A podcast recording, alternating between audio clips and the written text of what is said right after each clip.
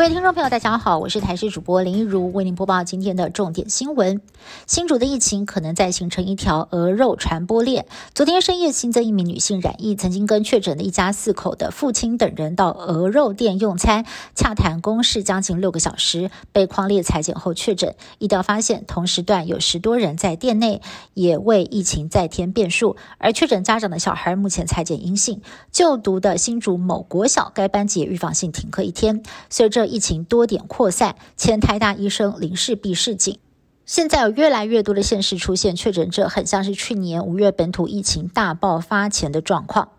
近期本土疫情开始延烧，光是淘金延伸的相关个案已经正式突破一百人。有工位专家忧心示警，以现行有效病例再生数 Rt 值来预估，近期已经从二点二上升到五点二了。到了月底，我国的本土个案将累积到大约五百四十人。对此，指挥官陈忠回应：现在的医疗团队二十四小时在拼，就是要努力的打破这个宿命，让感染的人数能够变少。而国内本土目前一共发现六条传播链，最令人担心的就是亚东医院的护理师，由于他工作的病房跟收治确诊者的病房属于不同栋、不同楼层，但也不排除动线重叠或者是有社区的足迹，将比对亚东医院在可传染期间收治的十七名确诊病患的基因定序，希望能够厘清有无关联。中立新提群聚案持续延烧，截至目前为止，已经有三十多人确诊了。卫生局紧急框列顾客检验，没有想到桃园地检署原名公务员九号曾经到西奇餐厅用餐，原没有十连制，因此没有被框列，也没有主动裁剪，甚至还持续的去上班。直到昨天向主管通报，整件事情才曝光。幸好这名公务员和同办公室的员工 PCR 裁剪都是阴性。不过，为什么隔了十天才通报？公务员声称没有看新闻，不知道，引发了桃姐内部强烈不满。针对未落实十连制，指挥官陈时中说，目前并没有罚则可以开罚，但是呼吁民众防疫人人有责，还是要尽量配合。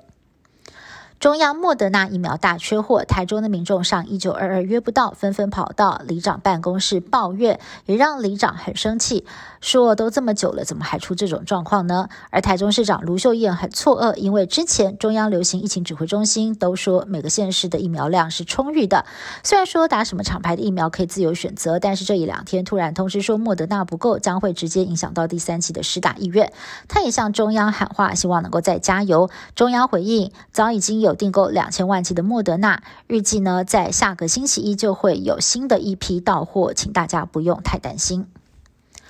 美国的电信巨擘 Verizon 还有 AT&T 在十九号正式的启用五 G 服务，不过美国的航空业担心警告，五 G 讯号会严重的影响飞安，迫使电信业者宣布。延后启用部分机场附近的五 G 服务，包括日航、阿联酋航空等公司，也因为飞安的疑虑，宣布取消部分飞美国的航班。我国的华航跟长荣则是调整部分飞美航班时间，确保飞航安全。